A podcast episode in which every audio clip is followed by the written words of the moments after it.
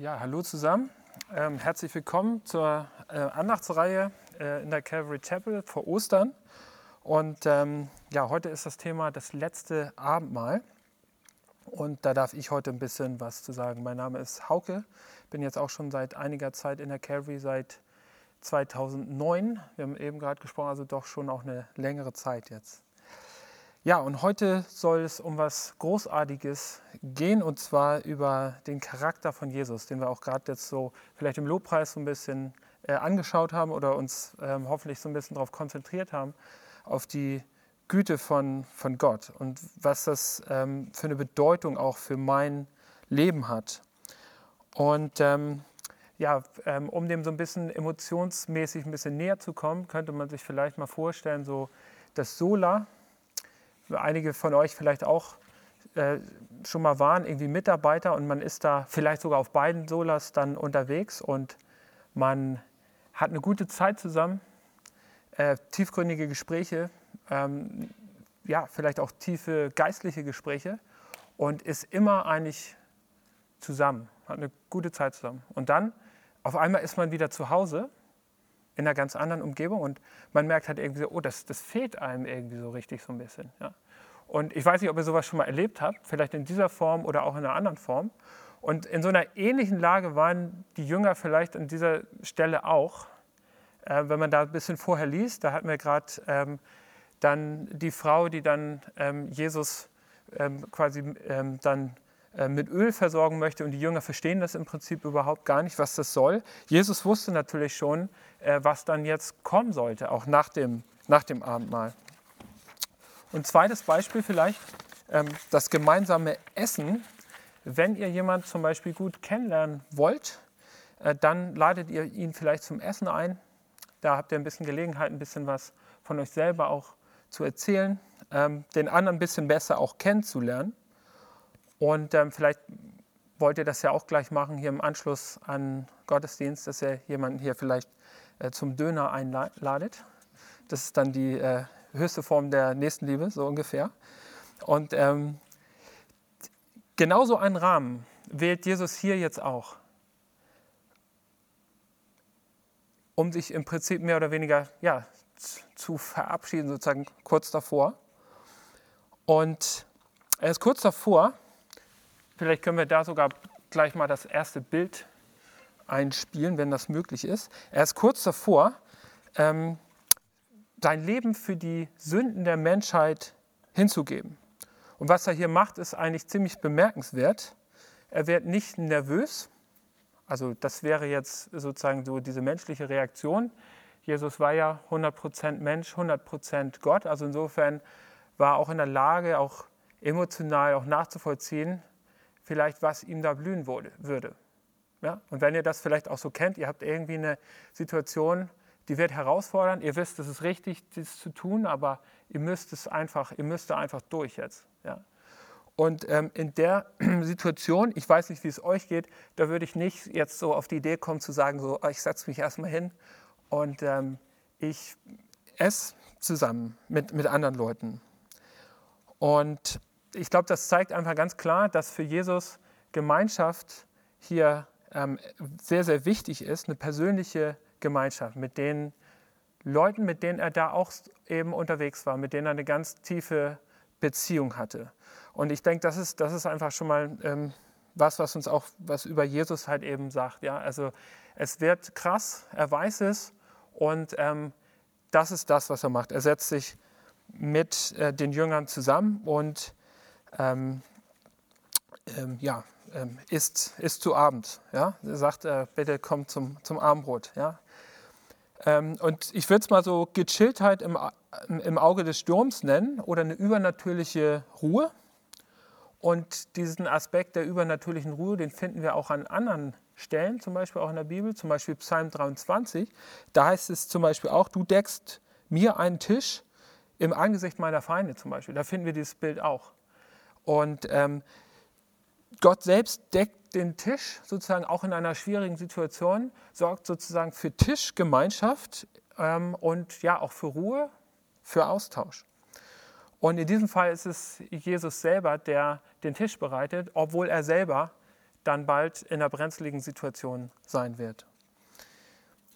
Und Jesus ähm, macht das als perfekter und sündloser Sohn Gottes, ähm, der eigentlich letzten Endes, also Bonhoeffer geht da auch sehr oft darauf ein, der eigentlich sozusagen in unserer Mitte steht, der eigentlich quasi der Stifter der Gemeinschaft überhaupt ist, weil er ja sozusagen perfekt ist. Sozusagen alles, was da sozusagen stören könnte in der Gemeinschaft, finden wir halt eben bei Jesus nicht, weil er eben sündlos ist, weil er voller Liebe ist.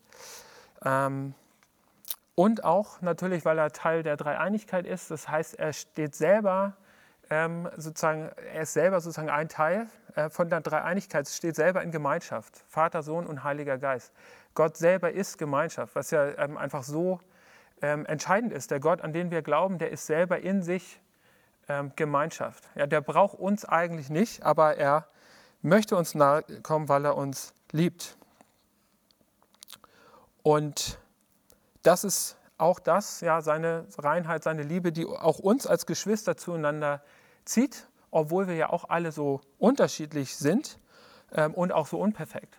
Wir sind ja nicht wie Jesus, wir ähm, folgen ihm aber nach, wir versuchen ihm ähnlicher zu werden. Und ich denke, an der Stelle kann man auch so ein bisschen anknüpfen an das Bild. Ich weiß nicht, ich war das vor zwei Wochen ungefähr, das Andrea Röhm auch hatte ähm, die unterschiedlichen Steine im Tempel. Ähm, Jesus hat uns als Gemeinde zusammengefügt und wir sollten uns gegenseitig auch als Steine sozusagen in diesem Tempel auch anerkennen und ja auch so stehen lassen, vielleicht auch mal aneinander reiben. Das war auch so ein äh, Thema. Aber alles eben zum Guten, zu Jesus hin, weil wir auch Teil seiner Gemeinde sind. Und ähm, genau das macht Jesus hier auch im Abendmahl, dass er im Prinzip seine Leute zusammenruft, auch die Jünger, die ja durchaus auch ähm, vom Charakter her zum Beispiel sehr unterschiedlich waren. Ähm, und er ruft, das muss man natürlich auch an dieser Stelle sagen, wenn es um Gemeinschaft geht, er ruft Freiwillige in seine Nachfolge. Also es geht nicht um Kommunismus. Wir sind neulich bei Alex äh, auch mal, kam irgendwie auch mal so das Thema Kommunismus auf, das Thema Finanzen oder so.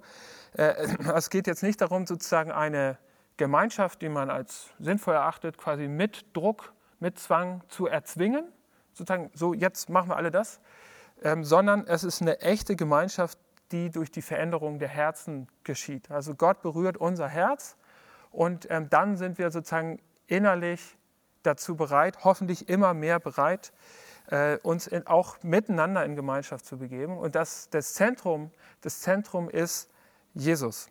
Und ähm, das sehen wir ähm, hier im, im Abendmahl.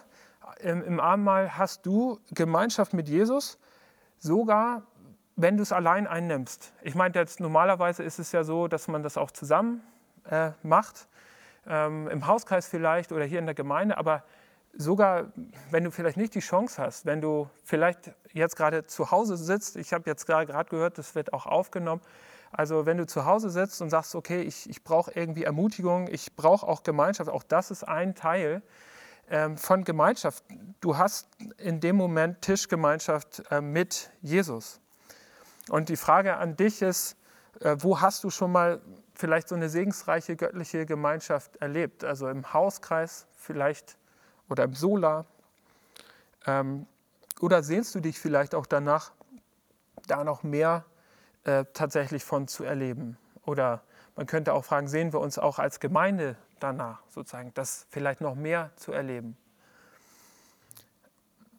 Und ich will mal ein Beispiel sagen, wo ich sagen muss, da war das eigentlich nicht so, dass ich, äh, dass ich gesagt habe, da ähm, empfinde ich jetzt so die perfekte Gemeinschaft. Ähm, als unsere Tochter gestorben ist vor kurzem, also äh, tot geboren ist, da habe ich im Gebet nichts gespürt. Da war nichts sozusagen von der Liebe, von der Nähe, was man sonst so im Gebet spürt. Aber eine Sache ähm, war, war wirklich ganz erstaunlich, dass ich gemerkt habe, es gab dann, ähm, wir waren dann ja sozusagen auch in dieser Mail drin und es gab Leute, die haben dann Essen vorbeigebracht.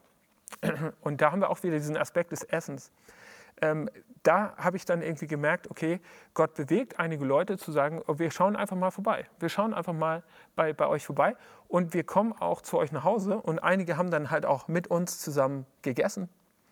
Und ähm, das war auch etwas, was aufgebaut hat und was auch schön war in dieser Zeit. Ja? Weil natürlich sowas, ähm, also Tod ist jetzt erstmal etwas, was einfach trennt, ja? ganz hart trennt. Ähm, und das ist dann halt wirklich sowas, dass man auch merkt, auch als, auch als junger Mensch sozusagen, man ist da ja normalerweise nicht so konfrontiert, ähm, sozusagen, wenn man jetzt noch ein bisschen äh, jünger ist. Ähm, aber da merkt man einfach nochmal, ähm, wie schön das ist und ja, wie, wie toll das einfach ist, wenn auch Geschwister, äh, mit denen man vorher gar nicht so viel zu tun hatte, einfach mal vorbeischauen und ähm, Essen vorbeibringen. Ja? Und also insofern haben wir das ähm, in dieser Form dann auch erleben dürfen. Und es hat uns auch tatsächlich wirklich ermutigt, äh, muss ich sagen. Und das ist vielleicht manchmal eben halt auch so, dass man manchmal vielleicht auch nach, nach, einer, nach einer Hilfe vielleicht in irgendeinem bestimmten Bereich sucht und dann merkt man, Gott gibt dann vielleicht auf einer ganz anderen Ebene hier irgendwie eine Hilfe oder eine Ermutigung. Und so ist es ja beim Abendmahl hier auch. Es geht ja nicht darum, dass man sagt, jetzt ähm, die Situation ist sozusagen perfekt, sondern ähm, hier haben die Jünger Gemeinschaft mit einer perfekten Person, obwohl die Umstände möglicherweise nicht so super sind. Ja? Oder auch wenn wir an Corona jetzt denken, ähm, da gibt es ja auch viele, viele Herausforderungen, in denen viele jetzt im Moment auch stecken. Und ich glaube, das ist ganz wichtig, dass man eben sagt, okay, nee, ähm, gerade das nicht, sondern diese Tischgemeinschaft heißt eben auch, ich, ähm, ja, ich, ich blende ein Stück weit auch das aus, was vielleicht das gerade mich bedrückt und ich gehe einfach in die Gemeinschaft mit, mit Jesus, mit der Person, die perfekte Liebe ist. Und Jesus steht tatsächlich für echte Hingabe aus Liebe. Da wären wir dann beim zweiten Bild. Vielen Dank. Jesus macht seine Hingabe äh, zu den Jüngern zum zentralen Bestandteil des Abendmahls mit Wein und Brot, äh, die beide auf ihre Weise für die Hingabe äh, von Jesus an dich und an mich auch stehen wenn du dein Leben Jesus übergeben hast. Das Brot besteht ja aus Körnern, äh, die klein gemahlen wurden, zerrieben wurden. Ja, das heißt, sie ja, lösen sich ein Stück weit auf und sie werden halt zu was Neuem, einem hoffentlich schmackhaften Brot dann. Und beim Wein ist es ja interessanterweise auch genauso. Der wird ja zertreten oder wie man hier sagt, gekeltert.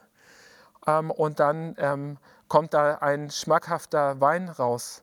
Aber wir haben schon das Bild hier auch, dass etwas Altes eigentlich erstmal zerstört werden muss, ähm, damit was ganz Neues und Wunderbares hier auch entstehen kann. Und Jesus ist bereit, ähm, sich hinzugeben, damit wir in eine neue persönliche Beziehung mit Gott treten können. Und dazu sind wir eingeladen. Und Psalm 34,8, der drückt es auch ähm, so schön aus. Das ist jetzt nicht äh, eben im Zusammenhang mit dem Abendmahl, aber es wird oft in diesem Zusammenhang auch zitiert, weil es so diese Einladung ist von Gott eben an uns, wo es heißt, schmecket und sehet, wie freundlich der Herr ist, wohl dem, der auf ihn traut. Und das ist das, was wir eben halt auch tun dürfen, wenn wir irgendwie merken, so, ähm, die, unsere Umwelt ist jetzt nicht so hin, uns gegenüber nicht so hingegeben in Liebe oftmals. Ja? Jesus ist es und wir dürfen das schmecken. Wir dürfen das schmecken im Abendmahl. Seine liebevolle Hingabe an uns und seine Güte. Und wir dürfen da auch ja, Kraft tanken und ja, seine Güte auch an andere weitergeben. Und das ist meine Frage an dich. Wo durftest du schon mal die Güte des Herrn erfahren? Vielleicht im Abendmahl, aber auch an anderer Stelle. Und wo durftest du schon mal die Güte des Herrn anderen zeigen? Oder es geht hier ja auch um liebevolle Hingabe so an, von Gott an uns. Ähm, hast du vielleicht im Moment auch Zweifel dran, ähm, dass Gott es gut mit dir meint, einen guten Plan mit dir hat? Und das Abendmahl, das soll mich, dich daran erinnern, was Jesus aus Liebe zu uns getan hat ähm, das, das ist auf jeden Fall eben halt so ein Punkt, dass man sagen kann, wir verstehen vielleicht vieles nicht, was uns so passiert, aber wir dürfen eben wissen, Jesus hat sich für uns voller Liebe hingegeben, auf eine Art und Weise, wie wir das so als Menschen gar nicht so unbedingt können. Und also auf gar keinen Fall in der Art und Weise. Ähm, dann könnten wir zum nächsten Bild gehen. Was wir auch sehen hier im Abendmahl ist eine weitere ganz zentrale Eigenschaft von Jesus. Jesus ist gnädig. Er möchte meine und deine Sünde vergeben. Und das ist auch der Grund, warum er sich jetzt, oder ein zentraler Grund, äh, er ist sowieso voller Liebe, aber jetzt ähm, ein zentraler Grund ist eben halt auch der, äh, dass wir eben Sünder sind, dass er sich für uns hingegeben hat. Und er möchte die Trennung zwischen ihm und zu, zwischen uns überwinden, die die Sünde geschaffen hat, damit wir einfach zu neuem, zu ewigem Leben ähm, durchdringen können, dass wir einfach in Gemeinschaft wieder mit Gott kommen können. Und das ist ja eigentlich etwas, was wir uns alle wünschen. Also jeder Mensch wünscht sich äh, gute Beziehungen eigentlich. Ja? Und insofern ist es eigentlich auch ganz natürlich, dass man sich auch, wenn du jetzt vielleicht, äh, wenn hier jetzt jemand ist, der sagt, ich habe noch nicht so viel äh, Beziehung zu Gott, ich weiß es nicht so, ist eigentlich relativ natürlich, dass man sagt, okay, eigentlich müsste ich dann auch zu meinem Schöpfer eine gute Beziehung eigentlich haben wollen. Und die haben wir eben halt nicht, dadurch, dass ähm, ja, Adam und Eva am Anfang, ähm, die Welt entstanden ist, gesündigt haben und ähm, weil wir auch immer wieder ja, ähm, Sünden begehen, weil wir nicht perfekt sind. Und die Ausgangssituation, die ist leider so. Das stellen wir im Alltag immer wieder fest. Paulus sagt das in Römer 7, 21. Ich mache ständig dieselbe Erfahrung. Das Gute will ich tun, aber ich tue unausweichlich das Böse. Das ist ja eine ziemlich harte Aussage hier eigentlich. Aber ist es doch eigentlich schon so, wenn man sich überlegt im Alltag, was man sich so alles für Dinge vornimmt, dass man sagt, okay, das möchte ich auf jeden Fall machen, das wäre wichtig zu tun, das wäre wichtig zu tun, ah, da müsste ich auch noch mal ein bisschen mehr und ah ja und das und so. Und ähm, ich merke halt eigentlich, ich kriege das eigentlich nicht hin. Wenn ich wirklich ehrlich zu mir bin, kriege ich das sozusagen in dem Maße nicht hin. Ich kann sozusagen arbeitsmäßig über eine Einstellung, sodass man sagt, man muss sich auch mal ein bisschen zusammenreißen und dann, ne, und dann auch mal ein bisschen freundlich sein und ein bisschen hier und da. Ähm, man kriegt es nicht ähm, so hin, dass man sagen könnte, es wäre irgendwie perfekt ähm, es wäre voller Liebe. Und ähm, Römer 6, 23, Römer 6, 23 ähm, sagt Paulus auch, der Lohn, den die Sünde auszahlt, ist der Tod. Gott aber schenkt uns in der Gemeinschaft mit Jesus Christus, da haben wir wieder die Gemeinschaft, ähm, unserem Herrn ewiges Leben. Und deswegen ist es so wichtig, dass wir eben in diese Gemeinschaft eben wieder eintreten. Die Sünde, die uns trennt, kommt ja auch von äh, Sund quasi, also die, ähm, wie der ähm, norwegische Fjord sozusagen, dass wir getrennt sind. Und das will Jesus eben überwinden. Und das hat er überwunden durch seinen Kreuzestod. Und das ist eben halt auch das, was Jesus hier ähm, vorwegnimmt ähm, im, im Abendmahl. Und die Ausgangssituation ist sozusagen sehr bescheiden und das müssen wir auch anerkennen. Das ist ganz wichtig, dass wir eben auch anerkennen, nein, in der Grundsituation her sozusagen im, in der Basisausgabe sozusagen, die ich darstelle, bin ich da erstmal ein Sünder. Ich kriege das so für mich selber nicht hin. Aber Jesus möchte uns helfen. Er möchte, ähm, dass wir sein Rettungsangebot annehmen und dass wir in Gemeinschaft mit ihm treten und dass, äh, ja, dass wir das einfach annehmen, dass Jesus für uns am Kreuz gestorben ist. Und ich glaube, gerade dieser Punkt ist, glaube ich, relativ wichtig, dass man das einfach erkennt. Es geht nicht darum, dann zu sagen, oh, du bist so ein schlimmer Sünder, aber einfach diese Schwelle zu erkennen, okay, ich bin ein Sünder und dann ist aber auch Gnade da. Ähm, das ist jetzt im Moment auch ähm, im, im Zuge der Umweltthematik immer ein ziemlich heißes Thema auch. Zum Beispiel, ich weiß nicht, ob ihr dieses Rezo-Video kennt, kennen wahrscheinlich fast alle von euch, äh, wo es ja um CO2-Ausstoß und so weiter geht. Und da sagt er an einer Stelle, ähm, so hohe Standards zu CO2-Ausstoß fordern und dann nicht einhalten. Das geht gar nicht. Das geht doch gar nicht. Ja, regt sich darüber auf. Aber eigentlich ist es doch, wenn wir ehrlich zu uns selbst sind, leider ähm, eine total normale Situation, dass wir hohe Standards formulieren und wir können sie eigentlich in der Form eigentlich gar nicht einhalten. Ähm, und ich merke das auch immer wieder, wenn ich ähm, an der Schule zum Beispiel mit Leuten, mit Schülern zum Beispiel rede, was viele Leute wirklich sehr gut verstehen bei Vergebung zum Beispiel, wenn wir sagen, okay, Jesus hat uns die Sünde vergeben, dass es einfach für eine Gemeinschaft oder für auch eine, für eine Gesellschaft extrem befreiend ist, wenn man eben nicht sagt, okay, ich zahle dir das, was du mir getan hast, ich zahle dir das heim und vielleicht zweifach, dreifach. Ja? Und wenn wir uns zum Beispiel auch alleine mal Gesellschaften angucken, die das tun, ja, wo es zum Beispiel Blutrache gibt und so weiter, jeder zieht sich sozusagen in seinen Turm zurück, passiert eigentlich gar nichts mehr. Ja? Und das ist was, wo man sagen kann, da kann man sogar im Weltlichen schon eigentlich dran andocken, dass man sagen muss, es muss eigentlich so sein, es muss so sein, weil wir nicht perfekt sind, dass wir an irgendeinem Punkt auch sagen müssen, es ist wieder gut, das, was du getan hast, es ist, es ist vergeben. Wir fangen wieder neu an, wir arbeiten wieder neu zusammen. Ja? Ansonsten hauen wir uns gegenseitig die, die Köpfe sozusagen ein. Ja? Und deswegen ist die Frage eben halt schon auch, hast du das erkannt, dass du sozusagen diesen perfekten Standard nicht erreichst? Und dann aber natürlich auch die zweite Frage, die muss man da auch mit dazu sagen, weißt du auch, dass Gott dir vergeben hat? Weißt du, dass genau an der Stelle dann Gott da für dich eintritt und sagt, okay, ähm, ich möchte dir in Liebe begegnen. Auch dir als Christ, der du schon vielleicht so lange Christ bist, äh, auch immer wieder äh, in Vergebung begegnen. Und das ist das Tolle. Jesus, das ähm, dürfen wir auch wissen hier im Abendmahl, ist ein Überwinder. Das wäre dann die, das nächste Foto.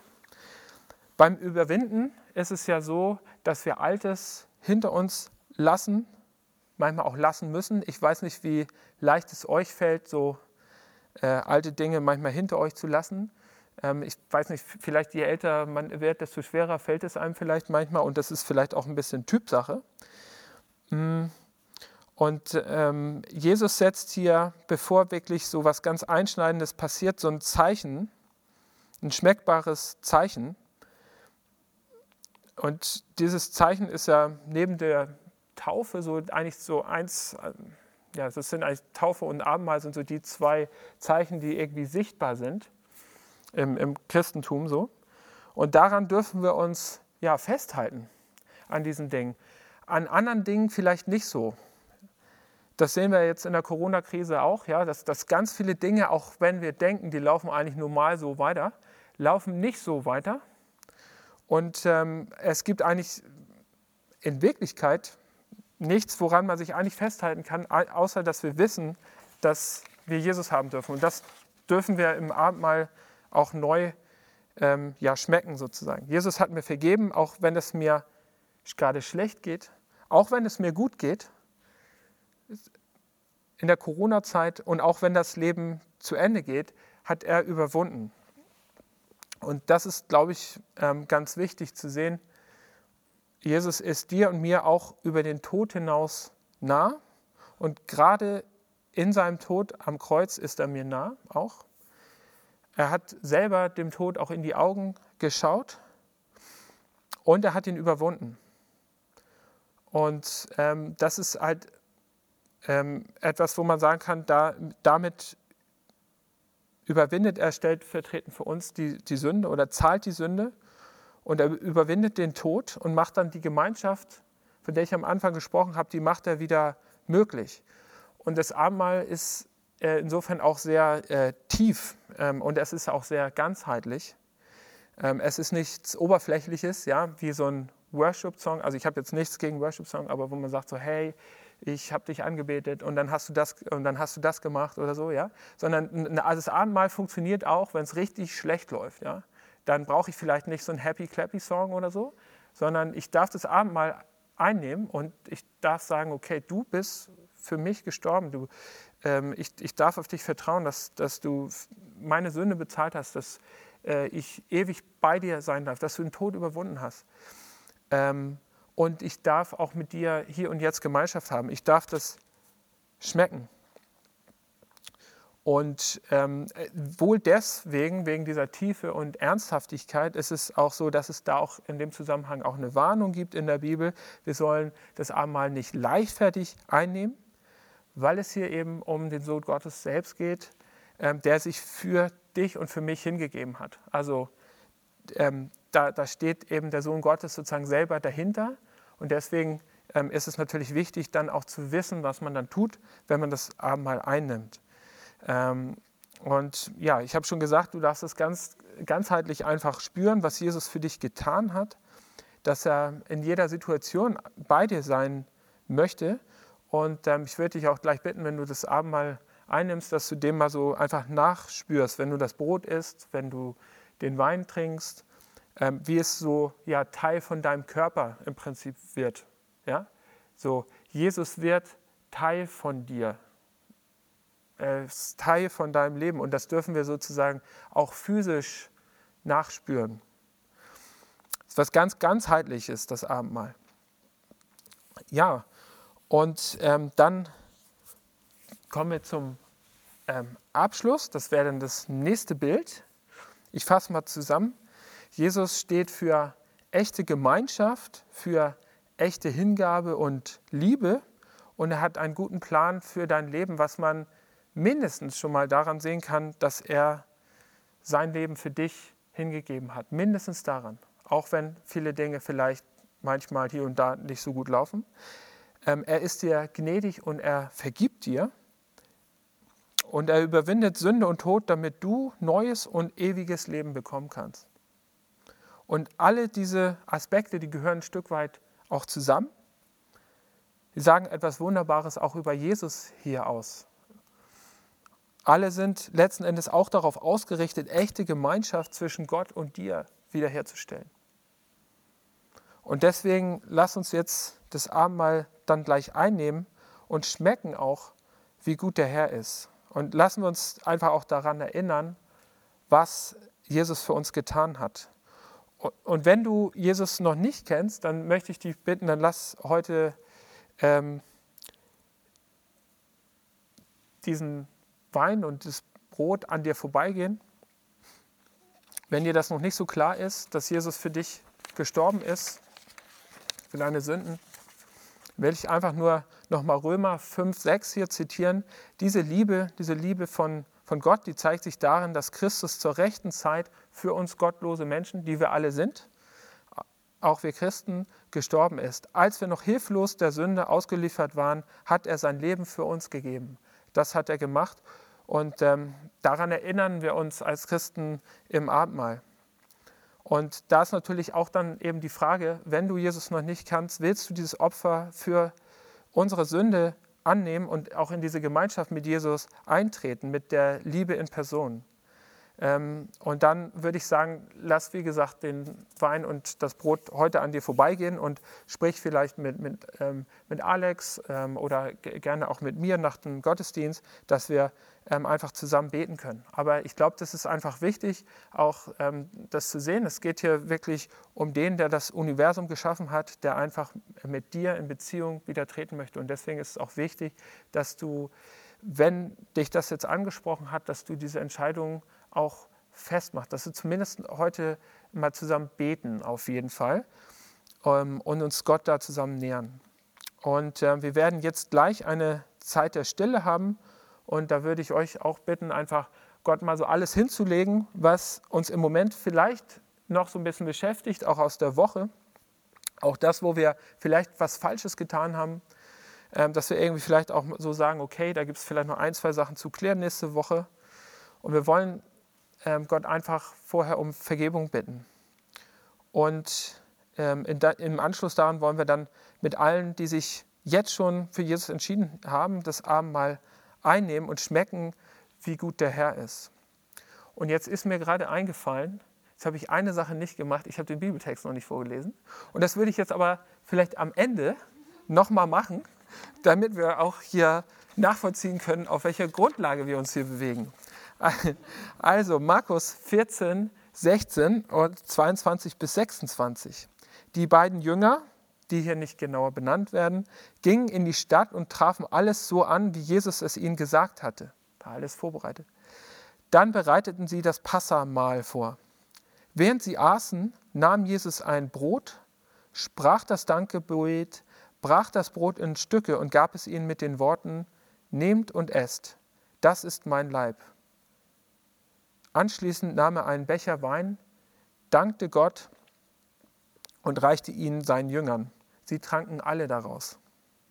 Jesus sagte, das ist mein Blut, mit dem der neue Bund zwischen Gott und den Menschen besiegelt wird. Es wird zur Vergebung ihrer Sünden vergossen. Ich versichere euch, von jetzt an werde ich keinen Wein mehr trinken, bis ich ihn wieder in Gottes Reich trinken werde. nachdem sie das Danklied gesungen hatten, gingen sie hinaus an den Ölberg. Okay, dann würde ich sagen, es ist gut, wenn wir jetzt einfach noch so vielleicht zwei, drei Minuten ähm, in die Stille gehen und einfach nochmal so ja, darüber meditieren, wie, wie schön Jesus einfach ist und was er für uns getan hat und auch die Tatsache, dass er ähm, mit uns einfach Gemeinschaft treten möchte.